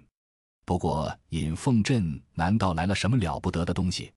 还要什么贡品？连曾经在引凤镇呼风唤雨的左臣都逃不了那贡，我很好奇，引凤镇里除了外婆和血云关，到底还多了什么东西？走在这山坳里，我开始往阴气重的地方摸索前进。到了最后，面对茫茫黑夜，我果断折转回了小义屯的方向。我觉得现在方向感全无，四周都是森林，一头雾水的，根本不知道往哪走，还不如找到前往引凤镇的小路。也不知道走了多久，前方还是树林，小一屯的旮旯角我都没看到。拿出手机来一看，四点半了。我瞅着不是办法，就想着是不是找个山洞什么的睡觉下好些，不能继续熬夜下去了。我就是铁人都快扛不住了。又走了一段时间，天快亮的时候，终于给我找到了几棵大树倒下后形成的大树洞。我想都没想就摘了些树叶钻了进去，铺上了树叶床。我把刘方远的阵旗给布上，又撒了防尸粉，叫出了西军和宋婉仪。树洞并不大，睡不了两个人的位置，我蜷缩着还能睡下，剩下的只能坐着，要不然江寒和黑毛猴我也得叫出来。哥哥，是不是要睡觉？西军和你一起睡好不好？让山鬼盯着外面好了。西军嗲嗲的问完，也不管我答不答应，就扑了过来。还好他没什么重量。要不然我估计得砸醒。万一西军今晚站岗吧，有什么动静叫醒我。我已经对西军的拥抱免疫了，直接闭上了眼，感受着西军软绵绵的身，以及他和小虫子似的在我脸上、身上蠕动身躯。我摘下了面具，毕竟不能戴着面具睡觉吧。随后沉沉睡去，可能是太过困倦。我第一次醒来的时候已经中午了，看向了外面，树影斑驳。太阳都不能全射进来，阴气还相当的旺盛。引凤死阵看来是名不虚传，连周围的环境都这般灰暗。我看西军的大眼睛盯着我，宋婉仪也回过了头，觉得如此安静，应该后半段时间也没什么事才对，又再次睡了过去。也不知道多久后，我被谁摇了起来，猛地惊醒起来后，我见地面微微的震动着，看到宋婉仪看我的急切目光。还有西军呲牙咧嘴的表情，我立马朝着外面看去。这一看，我差点没跳起来。下雨了，可能是我睡的位置太高，以及雨点小的缘故，居然没察觉出来。而之前撒在地面的防湿粉，在聚少成多的雨滴下，早就没了痕迹，不知道哪去了。眼前的树林和草丛灌木里，有些什么东西在走动，引来了沙沙的响声。我脸色白的爬出了树洞，朝着附近看去，一排排的走尸就跟军队一样朝我的位置走来。这些走尸衣服破烂，浑身都腐烂不堪，有的断了手脚，有的脑袋都少了半边，蛆虫掉落下来，滴滴答答的，跟雨水的声音差不多。数量很多，最少也得三五百。这么多的走尸都冲着我来了。第一百一十七章祖训。睡了一觉，刚休息好，醒来的开局我也有些意外。这么一大群的尸体，谁这么厉害？说赶就赶。我叫出了江寒。江寒把我扛了上来，也不等我命令，就跑了起来。人有三魂七魄，三魂控制着思维想法，七魄控制着人的活力精力。魂离体成鬼，魄流得多的，猫狗越过，天雷打过，死人都还能诈尸。魂没了，部分的魄留在身体里。厉害的走尸匠一摇铃铛，一念咒，没魂有魄的死人就起尸了。三魂七魄。生前魂魄越强，死后保留的越多，所以往往修炼者死后就比平凡人要厉害得多。但我眼前这堆只是平凡的村民死后起尸而成，未经师匠挑选，未经祭炼培养凶性，岁月沉淀养出灵性，就属于走尸类里最低等的尸类。他们除了没魂，躯壳里魄都没剩多少，走尸匠控制起来也仅能走能动和做些简单动作而已。全靠走尸匠在操纵他们的行动，并非是多厉害的东西，连平常人遇到都能对付。不过数量多了就不好办。我看着其中几只穿着不像是国内的民众，这一想，觉得会不会是越南那边的？他们在后面追逐，我也在前面的跑。这群东西估计也是靠数量专门对付活人的。待到了活人打死了，走尸匠一摇铃，死人又成为他们的一员。用黄符封了魄，就能持续控制着这群走尸了。所以对付这群走尸，就跟对付城隍的阴兵差不多，数量再多也不能拿我怎样。叮铃铃，叮铃铃。正在我思考的时候，一阵急促的赶尸铃响了起来。我皱了皱眉，不对呀，好像不是小侄子那位，到底谁？江寒，去铃声响起的地方看看。我觉得这事情很蹊跷。要是能带到这走尸匠，没准能找到些线索。铃声越来越近了，不是我作死，而是我觉得这肯定不是控制鬼娃。那个，如果随便一个走尸匠能控制鬼娃，我运道也太差了点。而且也不是哪个走尸匠都能用活人做成走尸，甚至养出不人不鬼不尸的张天师。很快，江寒就带我到了摇铃的人眼前。那人四十多岁。脸色灰黑，戴着斗笠，穿着一身的黑色雨衣，两眼黑沉黑沉的，看起来像是两三天不睡觉似的。啊！你的一看到我给鬼将扛着，也吓了一跳，死命的摇起了铃铛。铃铛一响，后面就窜出了两条的男性怨尸。这两具怨尸衣衫褴褛，浑身贴着符箓，双目红光闪动，喷着一口口的怨气，看起来倒是凶猛异常。不过和周旋的那句比起来就差了点，比小侄子张天思更是天差地别。那两具身上都刻了跟纹身一样的皱纹，我想都没想就叫出了黑毛吼，干掉这两条怨尸，留那人小命。连周旋这具怨尸都抵不住黑毛吼一巴掌，何况是这两只普通的？黑毛吼瞬间就跟雷电一样扑了出去，一巴掌一个，直接把怨尸砸飞了。那人当下灵都忘了摇。正在了原地，他没想到突然就来了这么个狠角色，不摇了。我皱了皱眉，从江寒肩膀上跳下来。看来这走尸匠也不算多厉害，要不然坐下怎么一条血尸都没有？一般走尸匠都把最厉害的走尸留在身边保护自己，本身却弱得可怜。只要打赢护身的走尸，走尸匠不过是砧板上的肉罢了。报上名字。还有，你为什么要赶尸来追我？西军和宋婉仪也到了我身边，有四个鬼将在，也不怕这人翻了天。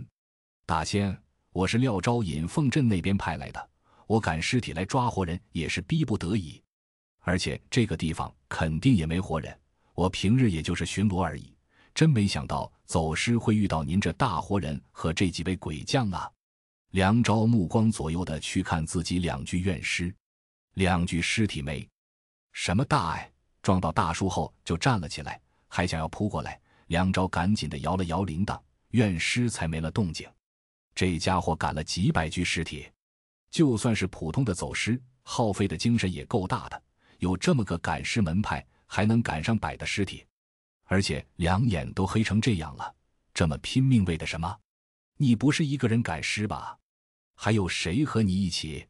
我觉得或许有其他走尸匠在，不然数量不对头，就看向了周围。廖昭觉得似乎隐瞒不住，就立即说道：“还有我弟弟廖红，我们一起赶尸的。他去了西边，我就往着东边。”说完，廖昭直接就跪了下来：“大仙救命呀！我和我弟弟是给里面的大鬼将抓了来的。”我们本来不是这里的本地人呀，哼，不是这里的人，但你们却把引凤镇周边的村屯都扫干净了吧？不觉得这么干很阴损吗？是人干的事。我陡然间触动了下，想起了小义屯的人尸体，没准都给他们弄到这里来了。怪不得整个小义屯只有阴魂，其他人没准都起了尸，给他们招来了。如果引凤镇游走尸匠让死人起尸，似乎也没什么难的。外婆对尸类研究是弱项，留存的书籍不多。要不然当时周旋成了怨尸，他也不会煞费心思了。这里很多尸体都不是活人呀，是越南那边的，也有周边地区的少数死人摇了铃，自己就来了。要真是我们弄死的人多了，政府那边我们也不好对付呀。周边村屯的人都死了，平凡人物闯进来也扛不住这么浓烈的阴气。过不了几天就都要自己死的，您说我哪去弄什么活人来杀呀？我刚才还奇怪，怎么突然就有走尸不按常规的走动？廖昭说道，面色惨白无比。引凤镇除了鬼、死尸，还有活人，这倒是新鲜。我皱着眉，这么多尸体，引凤镇拿来干什么？还要贡品？难道那边正生着些让人难以想象的事情？这是要做成大杂烩怎么的？又是活人，又是死人，还有鬼。活人不多，里面都是鬼呀！他们命令我们这些不受阴气影响的人做事，却动四就打骂，还给我下了咒，逃不走了。没准我们那天让他们不高兴，跟猪羊一样宰了。廖昭苦着脸说道：“我想不出处理他的办法。这种人手下哪个没有人命在案？不杀掉，实在是祸害。”我正准备让黑毛吼出手干掉他，可旁边树丛很快就窜出了两具新的怨尸来，朝着我扑来。黑毛猴咆哮一声，嗖一下就到了两具怨尸那，一爪子把两具怨尸都拍飞出去。廖昭惊的眼都瞪大了，这黑毛猴可算是厉害之极了，居然力大无穷的样子。阿红，快住手！这位大仙，我们惹不起呀！廖昭知道是弟弟来了。赶紧招呼了起来。不出一会功夫，树林里很快就有了人跑来的声音。人到了，看去时是个青年，顶多二十岁，比廖昭年纪小些，但同样是一副惨兮兮的样子，估计都有力量使用过度的症状。廖红看起来很呆板，样子却和他哥哥差不了多少。哥，廖红跑了过来，一路警惕地看着我。他把廖昭扶了起来。廖昭没接受弟弟的做法。仍跪着，我求求你帮帮我们吧！我们真的只是赶尸的，不是什么十恶不赦的人呀。赶尸是白巫术，本来也没多坏，但有了周旋和小侄子，难免就让我有了先入为主的想法。你们没拿活人来练尸？我看着两人，两人都是猛地摇头，绝对没有呀！拿活人练活尸躯来害人，这种事不讨好还费力，常出现反噬其主的情况。我们这种实力哪敢干这事？而且祖上就只是赶死尸的，祖训犹在，可不做这么恶毒的事。廖昭比较擅长说话，廖红对他哥哥马世瞻，他哥哥说话他就闭言不谈。活尸，看来这小侄子应该就是这类东西，反噬其主。说的是城隍爷拨浪鼓反控小侄子的事吧？两位好像有那么点用处，碍于祖训不敢活尸。不按祖训呢，没准就能对付小侄子了吧？那你们来引凤镇干什么？我皱了皱眉，这点我也有些好奇。虽说因为外婆的事情，许多玄门正宗和散修都来了，但没听过连赶尸的都来凑热闹。廖昭犹豫了下，看我眼睛阴寒，步步紧逼，就说了起来：“我们其实也是冲着这场大战来的。你也知道，周仙和诸多道门的高手死战，肯定会死很多人，对吧？我们就想着，要是死些厉害的高手，没准尸体就能给我们带来帮助。我们对这类修士的尸体都感兴趣。您看那两具怨尸，也是那时候挑了敢制炼出来的。贪心之下，以为这里也会出点事，就不顾性命一路跟来了。”哪想才多得一句怨诗，就回不去了。廖红也看向了他哥哥说的那句心得的怨诗。我沿着目光看去，一看吓了一跳，这不是王成吗？不对，好像样貌比较老些，应该是王月，王成的哥哥。看来走尸匠确实要的尸体以修炼者最佳，能省去许多炼尸的时间。两个家伙挺有本事，有尸体就能起尸，厉害点的尸体还能直接炼成怨尸。那我家小侄子能不能敢？如果能反控制，对我而言可是件好事。第一百一十八章埋伏。你们是什么尸类都能干？活尸里的血尸能不能干？只要是死人都能。活尸也是尸体，当然也可以吧。不过相对而言难度较大。以我们现在的实力，赶活尸时遇到尸体的主人斗法反噬，就无异于找死呀。廖昭害怕的说道，似乎明白了我想要干什么。你们放心，我要赶的这具活尸，主人并不在他身边，要不然我也不会找你们。我看这廖昭胆子不大，但廖红反而没那么多顾虑，眼珠子里有股子跃跃欲试的冲动。廖昭师承一脉倒是蛮厉害的，祖师爷就是蚩尤魔神。可惜我对赶尸没什么兴趣，毕竟阴邪无比，学起来还不是一时半会功夫就能行的。如果有城隍的拨浪鼓，我倒是不介意自己收了小侄子。多一专业的，还得专业的来。对小侄子，我十分谨慎。详细描述了小侄子的特征和外貌。廖昭听到，除了是活血师，身上还全是符文咒语，也是战战兢兢的。我又问了拨浪鼓之类的事，结果他全都表示没见过，不能下定论。如果要用道具来单一反控小侄子，就得先抓住了。再以对方身上符文来鉴别改造才行。聊了些走失的专业知识，我对这两人就生出了期望来。万一你看看能不能帮他俩拔除掉给鬼将下的咒？我让宋婉仪去看看这二人到底什么问题。廖氏兄弟赶紧的撩起了膀子，上面已经给鬼将烙上了印记，能除掉就除掉，不行再说。我皱了皱眉。鬼将弄出的咒符，也就宋婉仪知道的详细，或许他能解决也说不定。宋婉仪走了过去，看了一会，手直接就摸入了对方身体里，最后连根拔出了一条黑色的气息，最后捏成了黑色的云烟，烙印渐渐的变淡，最后消失不见。廖氏兄弟一看，哪还不信服，当即都跪下来拜起我来。先不用谢，你们的事情是摆平了。我的事情可没有半点的着落，我直接闪开，别以为受了他们一拜，这因果关系就完结了。小侄子的事情可还没解决，给他们下个同样的咒印，我好方便之后的追踪。既然能解，当然也能下。宋婉仪是鬼将李少有的万事通，也是一山的山鬼，对于控制和追踪很有一套。啊，大仙，怎么刚解了咒，你咋又给我们下了？这不是廖昭有些慌了，还以为的逃生天，可现在又返回头了。宋婉仪根本就不理他们哀求，手指连花，就在廖氏兄弟手上再次打上了他的烙印。这趟只要廖氏兄弟不是上天入地，我也不怕找不到他们。我没杀了你们，算对你们够好的了。只要帮我做完抓活尸的事情，我也不会亏了你们。说给你们拔出烙印，肯定会。现在把所有的走尸都解除控制了吧。都是普通村民，这样驱来赶去的算什么？小义屯不好抓活尸的大阵，等我回去，抓住了这具活尸，你们就自由了。我也不打算把他们带在身上，免得分心保护，得不偿失。不是吧？小义屯现在鬼将阴兵一大堆，我们怎么布阵呀？这万万不可呀！大仙，你要不再考虑下？廖昭脸都青了。小义屯现在已经给大龙县的城隍爷打下来了，他要去攻打引凤镇，这些兵力还不够，必须全盘压上。你们觉得小义屯还会有鬼将阴兵镇守？就算有，也不过很少一部分，应该难不倒你们吧？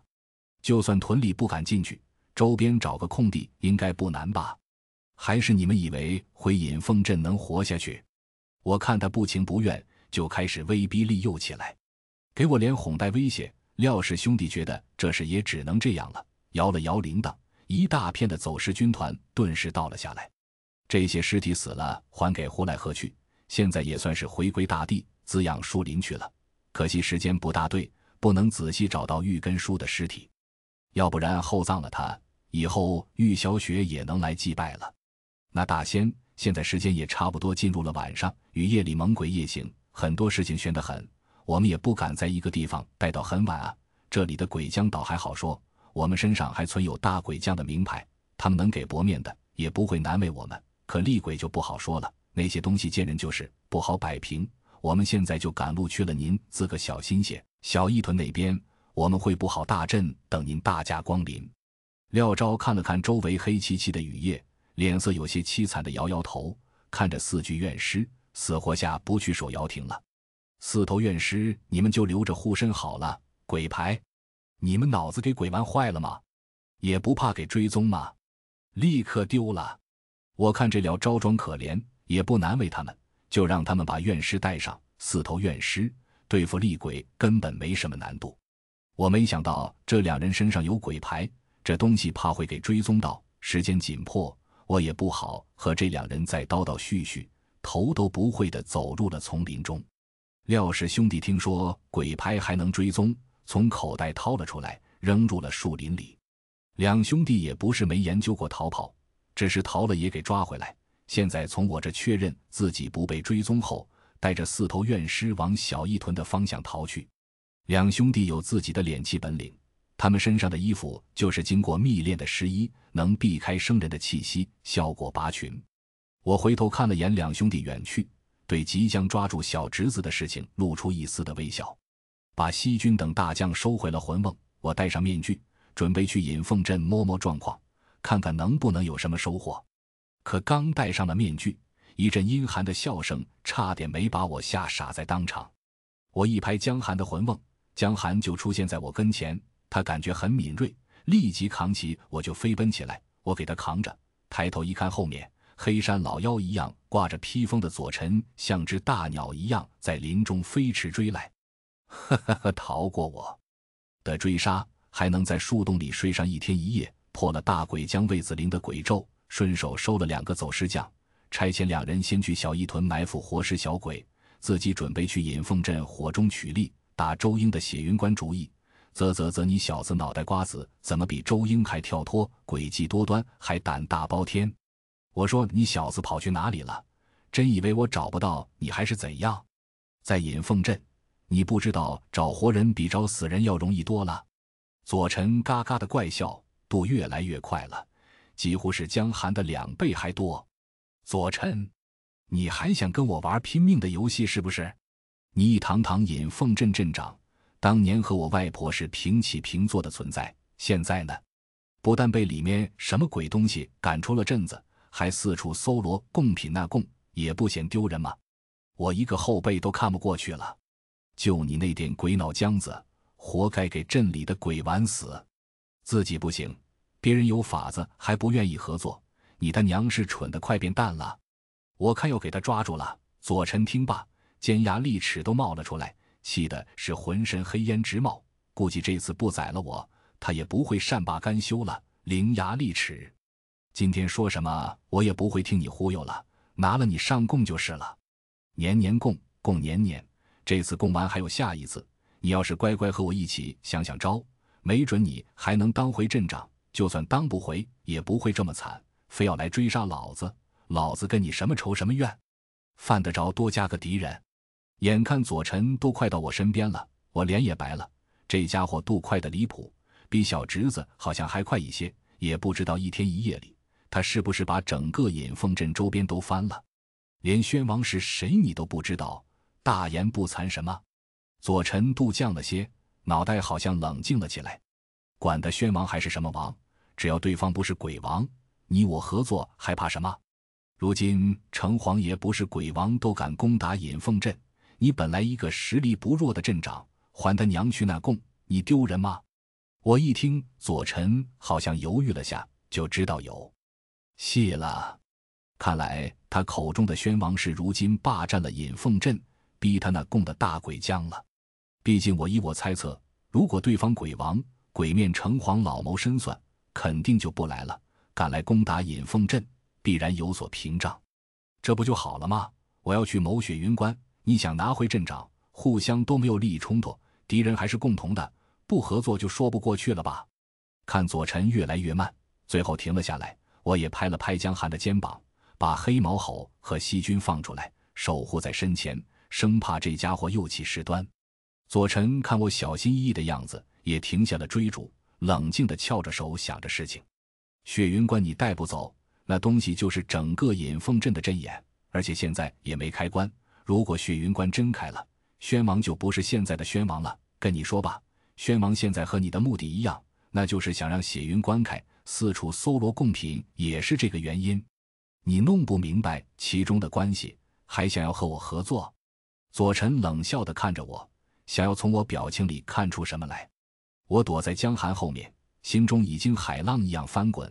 虽然我有预感血云关没开，但没想到一群的鬼将纳贡的目的，居然是让血云关开关。可正在我心思剧烈转换的时候，媳妇姐姐忽然拉了我的衣角，我立刻朝着旁边一滚。但一张凉席一样的东西早就准备好似的从背后卷来，还没给我反应的功夫，就把我捆了结实。我眼前也陷入了一片的黑暗中。魏子玲，你来的可真是够快的。外面，左晨阴恻恻的说道：“第一百一十九章，麾下。”手摸着身边的麻席，我中了魏子林的暗算，就跟李清河一样成了贡品了。哥哥，主公。西军和江寒大怒，似乎要过来把我身上的麻席揭开，结果一阵噼啪的乱响，都给打飞了出去。来得早不如来得巧，丢了两个人，得了这么多的鬼将，而且想不到一个小小的出境鬼将都能把你左权弄得这么狼狈，意外呀意外！你当年霸占引凤镇时候的韬略哪去了？魏子玲讽刺起来，还带着得意的心情在里面，哼。你真当这家伙好歹？他要这么容易束手就擒，我就不用追了他一天一夜了。左臣在一边似乎不以为然，看来这家伙挺高看我的。哈哈，我看你是给这小家伙吓坏了吧？胆子太小了。魏子玲却大笑起来。不信你可以把他抬回引凤镇，他要是能给你老老实实的一路，回头老子左臣就跟你姓魏。左臣言语中有些不屑对方，看来和魏子玲的脾气不大对路。好，我这就带他回引凤镇，没准他直接就成我麾下鬼将了。反正是我捉到的，你别掺和。魏子玲淡定的笑起来，随后又问道：“你们几个鬼将是他的从属吧？我不管他什么来头，到了引凤镇，给我抓住了，就是我的鬼了。你们是要跟着，还是拼死救主？”你抓了哥哥，我要吃了你！西军直接翻脸了，朝着魏子玲扑来，最后当然是给拍飞了出去。这魏子玲似乎真有那么点实力，没有血衣的加持，西军和他等级相差太多。我愿跟着我家主人。宋婉仪很聪明，没有抵抗就服从了。他是一群鬼将里和我最合拍的，就是比我腹黑些。我生是主公麾下，死也随从主公。江寒不知怎的，今天倒是聪明了很多。我怀疑是宋婉仪这山鬼给他使眼色了。黑毛吼叫了几声，最后也安静了下来。看来宋婉仪安抚好他了。喂，魏大哥是吧？你别绑着我了，我愿意做你手下呀。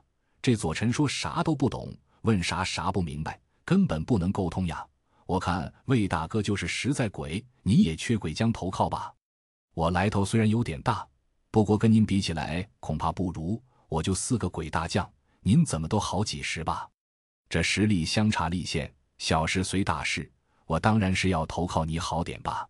我脑子一转，就跟着忽悠起来，给这家伙卷起来。现在脱困了才是最要的。哈哈哈！好，看看这小子就是懂说话。左臣，我说你呀，哎，有时候你们文官就是不知道变通，难怪宣王不怎么喜欢你的脾气了，阴恻恻的，不光明。你看看，你马上要改跟我姓，叫魏臣了，魏臣多好呀，哈哈。魏子陵很高兴，没想到还没给我威逼利诱加用刑，我立马就臣服了。兵不血刃的事情，是来多少都不够呀。魏子陵似乎也不怕我逃跑，挥挥手就收了马喜。我一看旁边。这家伙已经准备好了好几个厉鬼挑担子了，没准想把我扛回死阵去的。他一身的蓝披风、银光铠甲，有些瘦，但气息倒是威风凛凛的，很有武将的风范。左臣看起来就阴沉沉的，倒像是军师一样的角色，一个左大臣，一个右大将，怪不得两人不大对付了。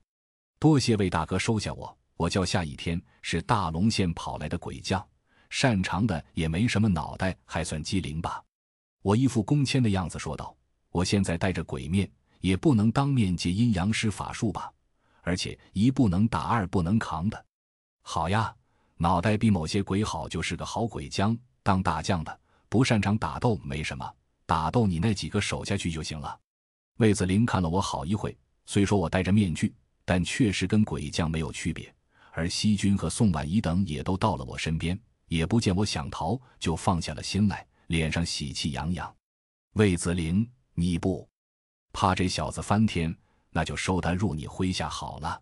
左臣冷笑一声，看着我一片诚挚的模样，也不知道我又打着什么鬼主意。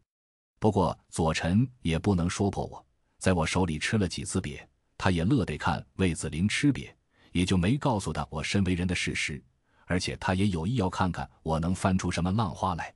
哼，什么叫翻天？大能力者都有那么点脾气，懂不懂？那是你本事不够。魏子陵看起来就四十几岁的模样，和左晨差不了多少，但两人身处阵营的不同，脾气也就有些不对付。他拍拍我的肩膀说道：“下一天看你也挺机灵，你以后就是我身边的小参将，带着你的手下跟我姓魏的混，肯定在引凤镇混得风生水起。”我一听，心里就乐开了花。不过这小参将是怎么回事？要打仗吗？左臣脾气太乖僻，也有点小聪明，各种不好骗。魏子陵就没那么多花花肠子，忽悠下就好了。而且现在我也想进入死阵看看情况，如果有人带进去，有了身份也好见机行事。死阵不同外边的世界，到处猛鬼，都形成鬼阵了。看看，这才是上位者该干的。你一来就追着他满山乱跑，还往死了打。他要不跟你急就怪才了。魏子陵对左臣又是一阵冷嘲热讽，提都不提刚才还没见面就昆我的事情。左臣也不回话，鼻子哼了口气，瞪了魏子陵一眼后，意味深长地看了我一眼，一甩黑色的大袖就飞得远了。我不知道这左臣什么打算，不过估计刚才要反宣王的事儿是说的他有些心动了。死局里跑进来一颗活棋，什么都有可能生。他是乐见其成，奇了怪了！我之前感觉我两个手下跑到这来了，怎么就不见人了？连下的咒都给什么鬼解了？谁这么不识趣和我作对？魏子陵问起了廖昭兄弟来，有些疑惑的还嗅嗅鼻子，似乎想找到两人的气息。我怕他真嗅出点什么，想都没想就说道：“魏哥，敢和你作对的还能有谁？”哎呀！你说是左臣这混蛋，哼，怪不得跑那么快，肯定是看不得我手下现在比他多，就私下里抓偷我的贡品去纳贡了。这一下让他跑了不能对峙，回头肯定死活不认了。上次也那样，偷了我俩法师就送去进贡了，回头还骂上门来，恶鬼先告状。魏子陵气呼呼的跺着脚，指着飞走的左臣骂起来。我瞬间无语了。我就随口说说而已，你也不能直接就带入了吧？算了，魏哥，你丢了俩手下，却一下子多了连带我五个鬼将，也算赚了。有得必有失，那是天意。我拿捏了下手指，假装说的很有道理的样子。魏子林一听就高兴起来，一扫丢了俩走失将的阴霾。嗯，你这么说，我倒是信了。我们这些鬼将本来就是逆天意存在的，天意来了。咱也不能次次都和天对着干，不是？不然激怒之下来次大的，咱也扛不住啊！魏哥是智将，说的都是明白话呀。我奉承起来，到了这个程度的鬼将，等级不知道比我高多少。现在能讨好就先讨好，力敌也敌不过。一回功夫，就有许多的鬼将飞来了，足有十几个之多，实力也都相当。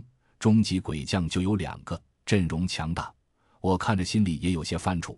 这引凤阵藏龙卧虎，现在想要逃也不可能了。镇子也离着这里不多远了，你随我回镇子吧。我看你好像除了脑袋瓜子不输给人，其他本领跟一般阴魂差不多呀。到底是怎么修炼成的？还有你这面具可比一般的鬼将要牛气好多呀。是何缘故戴着？魏子玲有些想不明白。魏哥，我前段时间和人斗过法。现在能存活在这个世间，可全靠这张面具了。这东西是固魂之物，一摘下来，我可就魂飞魄灭了。所以，就算保持鬼将之躯，也没半点实力。平日里往往也战战兢兢，生怕面具掉下来。我对人说人话，对鬼说谎也不脸红。一边的十几个鬼将也给我说的一愣一愣的，都觉得我以前肯定是厉害的鬼将。不然身边没可能直接跟了四个家臣。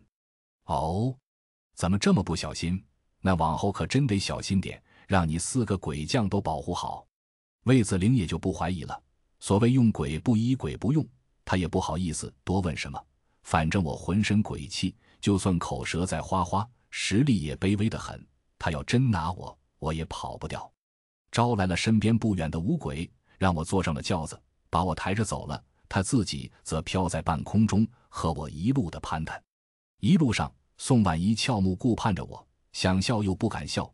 西君干脆也跑过来，坐到了我怀里。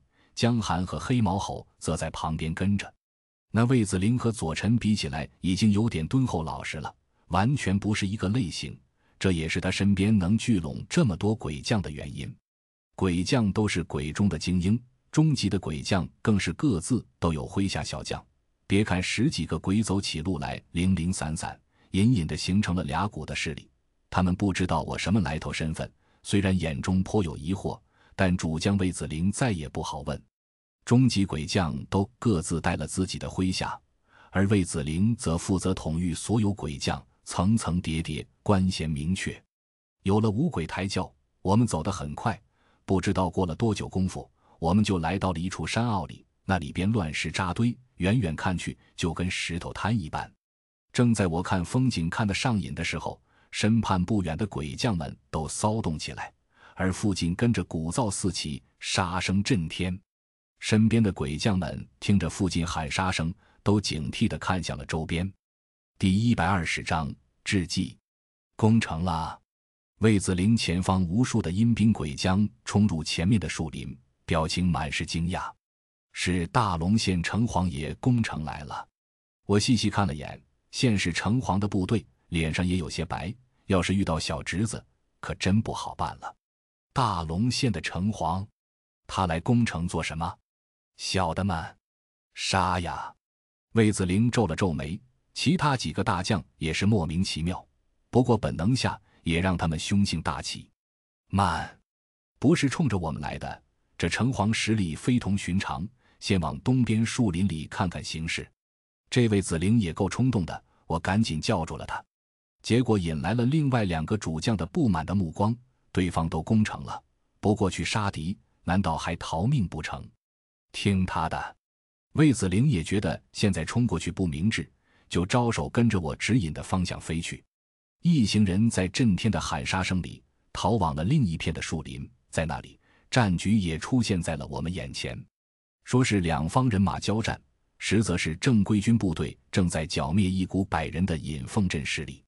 城隍爷的正规部队军纪甚严，只派出了几个方阵的阴兵进行合围包抄，就跟坦克碾压过去一般。阵前，小侄子黄豆一样的身影浮现远处，拿着把骨刺扎一下就死一个阴兵，麻利着呢。好像见了我在附近，他猛然间停了下来，朝着我这个方向看了眼。似乎还在嗅我的味道似的，娘的，这复古之躯，我戴上鬼面具，你都能闻出来。魏子陵一看，倒吸一口凉气，还好他刚才没真杀过去，要不然就瓮中捉鳖了。一男一女的两个将领都是震惊的看着我，说不出话来。其余鬼将已经高看我两眼了。哼，我哥哥可聪明了。细菌咯咯的笑起来，对我又搂又抱，兴奋极了。宋婉仪也挺聪明，知道我的真实意图，可偏偏是我的小丫鬟。我自己知道自己本事，实际是知道这城隍非一般的城隍，带着小侄子呢。从其他的路绕到引凤镇吧，大军压境，所图非常。引凤镇肯定有城隍爷看中的东西。我和魏子玲说道：“赶紧指挥五鬼继续往东逃。小侄子有万军中取敌上将级的本领，就算魏子玲是我爹都保不了我，我哪敢逗留？这你都能算出来？”魏子玲赶紧跟了上来：“嗯，能算出一些，反正就是知识整合。”魏子玲待在引凤镇，哪知道外面的时局变化？底下城隍爷招兵买马，早就图谋好久了。没本事，哪敢去打你引凤镇？那边的城隍爷似乎也现了我们这队人的气息，一个方阵悄然分离，朝我们扑来。而我已经不管这群鬼将，自己逃出了十几米外了。妈的，给现了！走！魏子玲反应不慢，赶紧指挥着跟我逃命。逃命什么的，我最擅长。刚才就站起来想趴到江寒肩膀上，不过五鬼似乎也察觉我觉得他们慢，也开始飞快跑起来，丝毫不比江寒慢了，而且好像也听话，指哪跑哪，方便得很。跑得远了，回头看向这两三百鬼的方阵，我却挥手让他们停了下来。魏子林一看我咋又不逃了，脑子一时也转不过弯了。小参将，咋又不逃了？魏哥。有道是穷寇莫追，这城隍爷以为我们都不过是普通的虾兵蟹将或者游泳斥候，只是派来了不强的部队，现在离得远了，我们当然要回头反吃掉他们。细菌都吃了一个别留，我看这机会不好错过，就让西军去吃鬼将升级去。魏子陵顿时一阵高兴，咋收了个参将，就把计谋用得头头是道了。太好了，有吃的喽！细菌两眼都光了，朝着方阵扑去。方阵里的鬼将都是愕然，没想到这些鬼将去而复返，都刹住了脚。可惜军度着实快得很，一抓一个阴兵就跟吸果冻一样。鬼将也是连抓带咬的大叫起来，很快就吃了十几个。黑毛猴也不甘落后，扑过去一巴掌一只。他培养出来就是专门为了对付鬼的，杀气腾腾。阴兵们数量剧烈下降，魏子陵都看愣了。自己的那十几个鬼将过去道：“人家都杀了上百了。”当当当，当当当，城隍鸣金收兵了。估计现在是郁闷的很，杀了对方百把阴兵，这才感应下来，自己回头间就损失了同等数量。这伙斥候散兵也太厉害了点吧？距离太远，城隍爷也羡慕了戴了鬼面具的我。要不然他肯定要气得七窍生烟了。不过城隍爷可不是一般小鬼，一边打了撤退的信号，一边里却招了下旗帜，就有几个方阵前去驰援。我虽然没看到这一幕，但时间肯定差不多够对手反应的了，就马上喊回了西军，自己继续逃了起来。我也有点怕小侄子的反扑，刚才他应该陷我了，只是没确定而已。魏子陵现在全看我的举动了，见我又逃。这家伙二话不说，也招了自己两个大将跟着我逃起来。果然，我们逃的一会儿，后面又是杀声震天起来，无数的城隍鬼旗在后面竖起，追逐着我们。不过我们一群都是鬼将，杜不是这些阴兵可比，很快就拉出了一段的距离。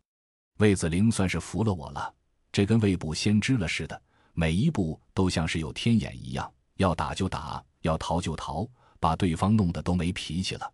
他当然不知道我是在讨小侄子，夏参将，你可真是神机妙算，我等佩服之至。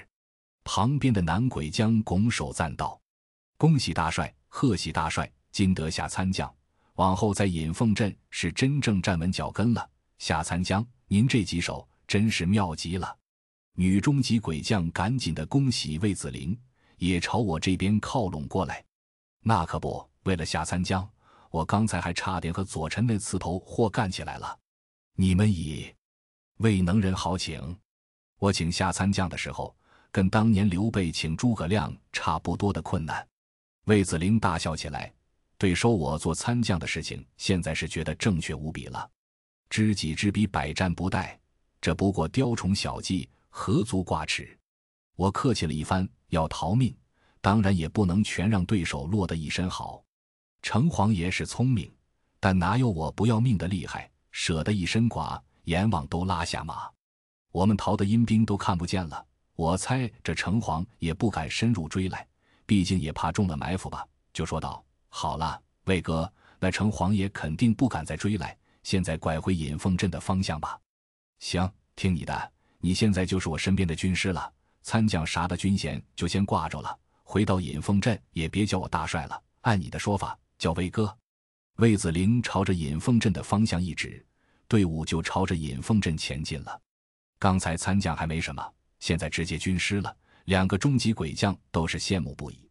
这才半会功夫，又是加官进爵了。不过逃命的时候才见真本事。两个大将虽然妒忌羡慕。可也没什么意见，魏哥，我可一直把您当亲哥呀，啥时候把你当大帅了？我顿时一阵的和他勾肩搭背。哎呀，贤弟，都是哥哥家生，好，以后我就叫你天帝吧。魏子陵很是感动，这生死莫逆的关系足够他大义凛然了。大哥随意点吧，还是叫一天好了。我一听天地，乖乖。这玩命的叫法还是算了，一会天雷就砸下来了。一路上我七拐八弯，果然是没遇到城隍爷的部队。魏子陵和身边的给我唬的是大眼瞪小眼，这怎么说不见又不见了？实际这一次也算是我的运气。我也觉得奇怪，这城隍爷跑哪去了？魏哥，离的引凤镇还有多远啊？我有些疑惑。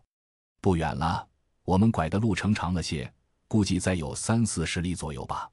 魏子林看我表情凝重，以为我算出了什么来。其实这是我的本能。我运气比较逆天，准备出事的时候，必然先有一阵的好运气局势，紧接着会来一次厄运扭转，然后跟着我的人都要遭殃倒霉。要不然我也不会从大龙县跑着祸害鬼来了。不好，城隍肯定是跟着我们这个方向行进了。我暗叫不妙。小侄子现在是城隍爷这一阵营的，他肯定要跟城隍爷报信，说我就在这个阵营里。城隍爷这家伙贼精着呢，知道我要回引凤镇，就觉得跟着我肯定是最安全的，所以就让小侄子带路，沿着我走的路跟来。四贤弟，此话当真？魏子陵和诸位鬼将都是面面相觑，以为我只是误判。以我对城隍和小侄子的了解，误判几率太低了。这几乎就是必然的局，绝不会。我已然算出，城隍爷肯定是要追着我们不放了。看周围根本没有阴兵过境的痕迹，况且如今我们兵力太少了，寡不敌众。伟哥，你倒是想想，这几十里的方圆，前方路途里有没有哪家守将那个大部队镇守的？最好是和你关系不好的。引凤镇也是大地方，猛鬼多的去了，附近守将不会少了。我只要把城隍爷引过去，娘的，让他们和城隍爷打起来，我们自己逃了就行。哇，简直就是神机妙计，又能拦住城隍爷的正规军，又能打击自己的对手，这叫啥？我想想，魏子陵一听我的说道，哪还不懂我的毒计？又是拍手，又是喜不自禁。这贤弟真是聪明到逆天了。大帅，那是一石二鸟。南大将反应不错，直接叫了出来：“屁话，这何止二鸟？我贤弟的计谋才一石二鸟，三鸟四鸟都有。”魏子陵一脚就踹开了南大将，是运筹帷幄之中，决胜千里之外呀！女大将赶紧的补了句，两眼亮的看着我：“对，就是决胜千里之外。”魏子陵大笑起来，激。动的大力拍着我的肩膀。